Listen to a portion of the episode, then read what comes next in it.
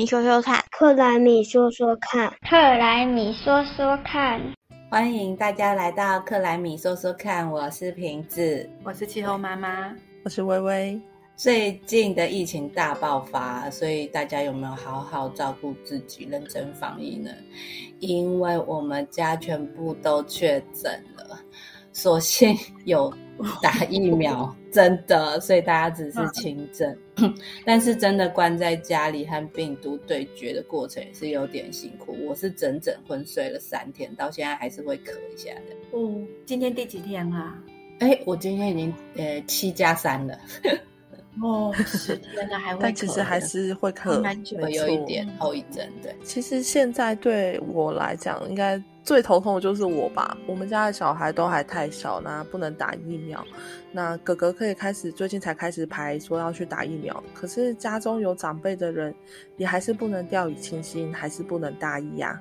我们家女儿比较大，然后现在都在线上上课，关在家里，我压力感觉是比较小。不过啊，我五月份去欧洲参加国际会议啊。让我最惊讶的就是，不管是中欧、德国、法国和北欧、瑞典、丹麦，它整个欧洲，他们已经完全跟病毒共存了。他们不止已经不用戴口罩，然后讨论的话题竟然不是你有没有得过，而是有有得过几次 COVID。所以这真的是开了我们这些台湾人的眼界啊！原来这就是共存啊！现在的欧洲真的是跟疫情前一模模一样样了。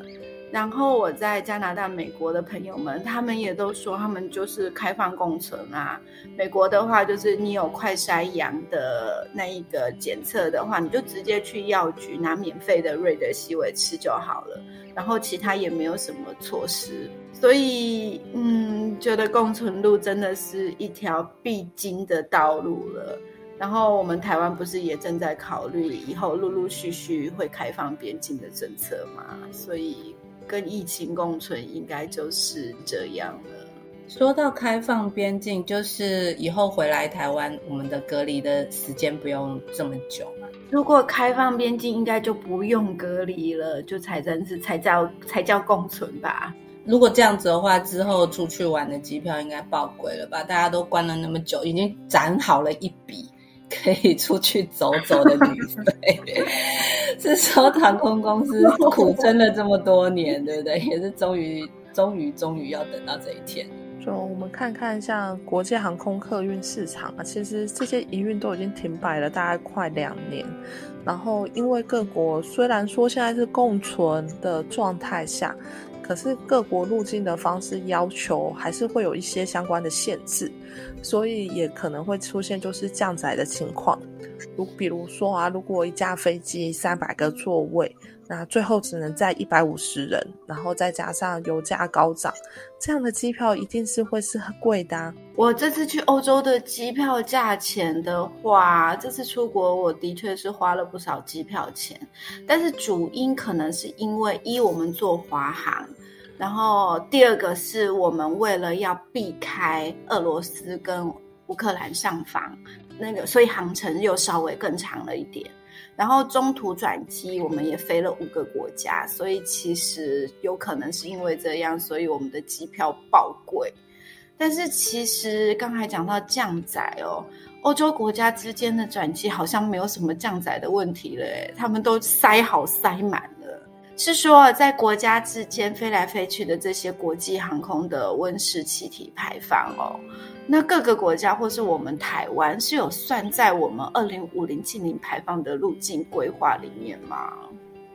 诶，其实这种跨国的航空业的排放啊，它它总共的排放量大概是占全球的两 percent 到三 percent 之间。但是因为它就是飞过来飞过去嘛，所以是不算在。如果我说我台湾在算我们自己的国家的碳排放的时候，是不算这种国际航空的的排放量里面。可是啊，航空业对全球暖化的影响实际上是高过于它所贡献的实际碳排哦。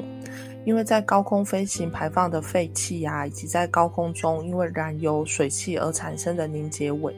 都会对大气暖化产生不同的增减效应了。而且是直接就排放在大气中，对所以那个量真的都就那个浓度很足啊，对啊，所以国际航空现在他们也有自己的减碳推动计划。不过这样想想也真的是还蛮合理的啦，不然不同国家的规定又不一样，飞来飞去的航空公司要怎么应付得完每一个国家不一样的减碳要求？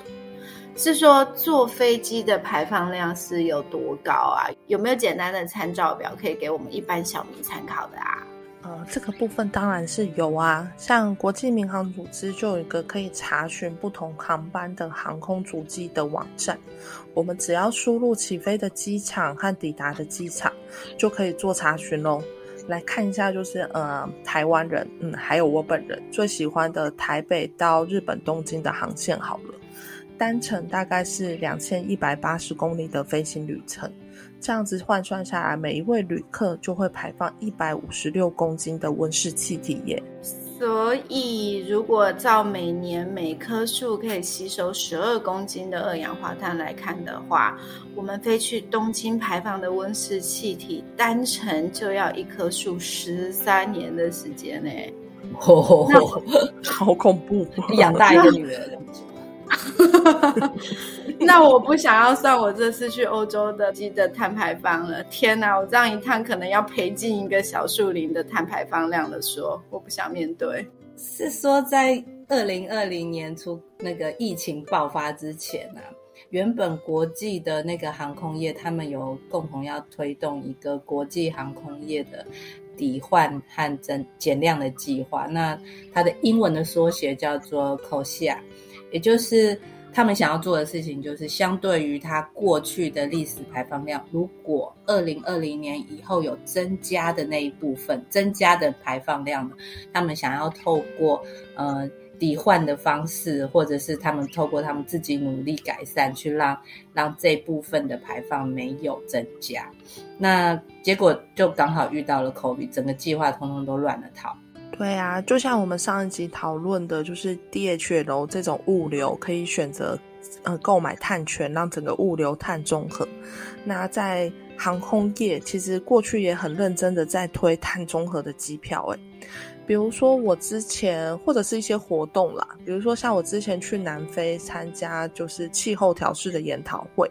在那场会议啊，他就邀请与会的人，那要输入你的出发点跟你的到达点，然后透过这样的方式呢，然后去购置碳权来抵消就是会议交通造成的碳排放。英英刚才说的那个口 C 啊。以后啊，如果我们要买碳中和机票，是要多付出的碳权价格。那如果依据使用者付费原则，其实就是羊毛出在羊身上原则。到时候一定会叫乘客在机票的票价里面吸收的，所以啊，说不定以后联航也加入这些计划的话，应该就不会再有这么廉价的机票了，涨价应该也是必然的吧？像是华航啊，就已经有推出就是环保旅程的计划，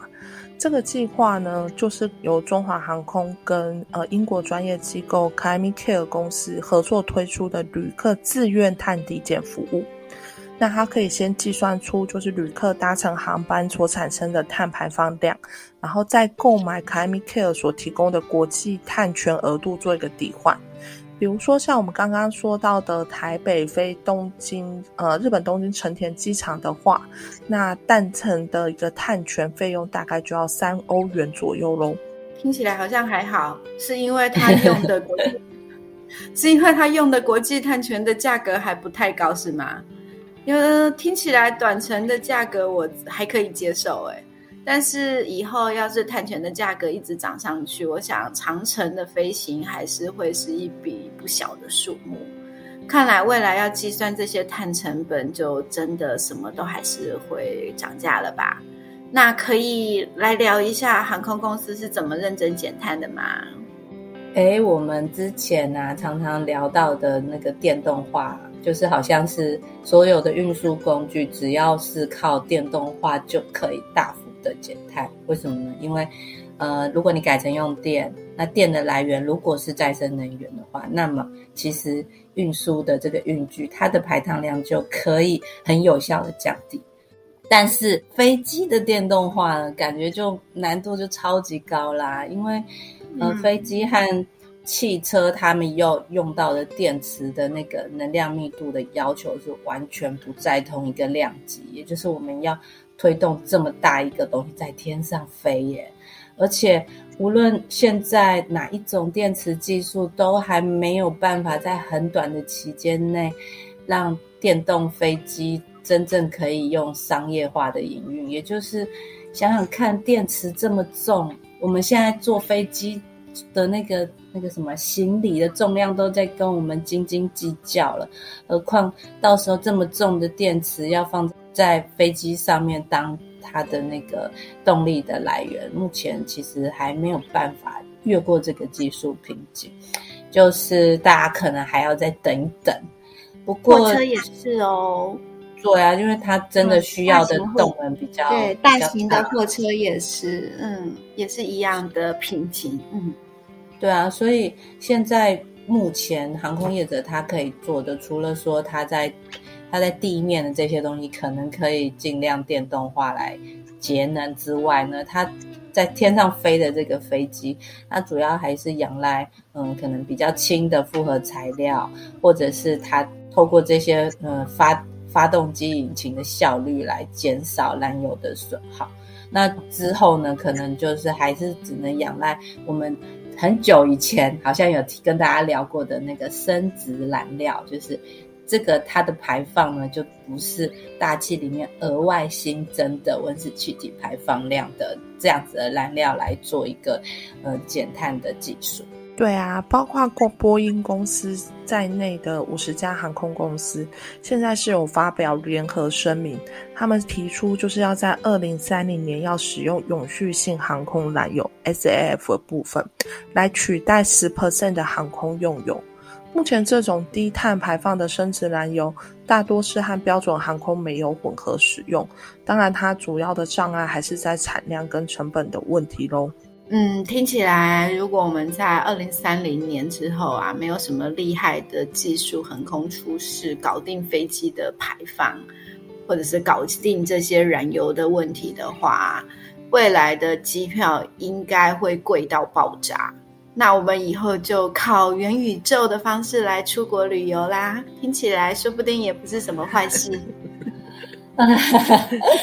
对啊，我们今天从疫情聊到飞机，真的是扯得有点远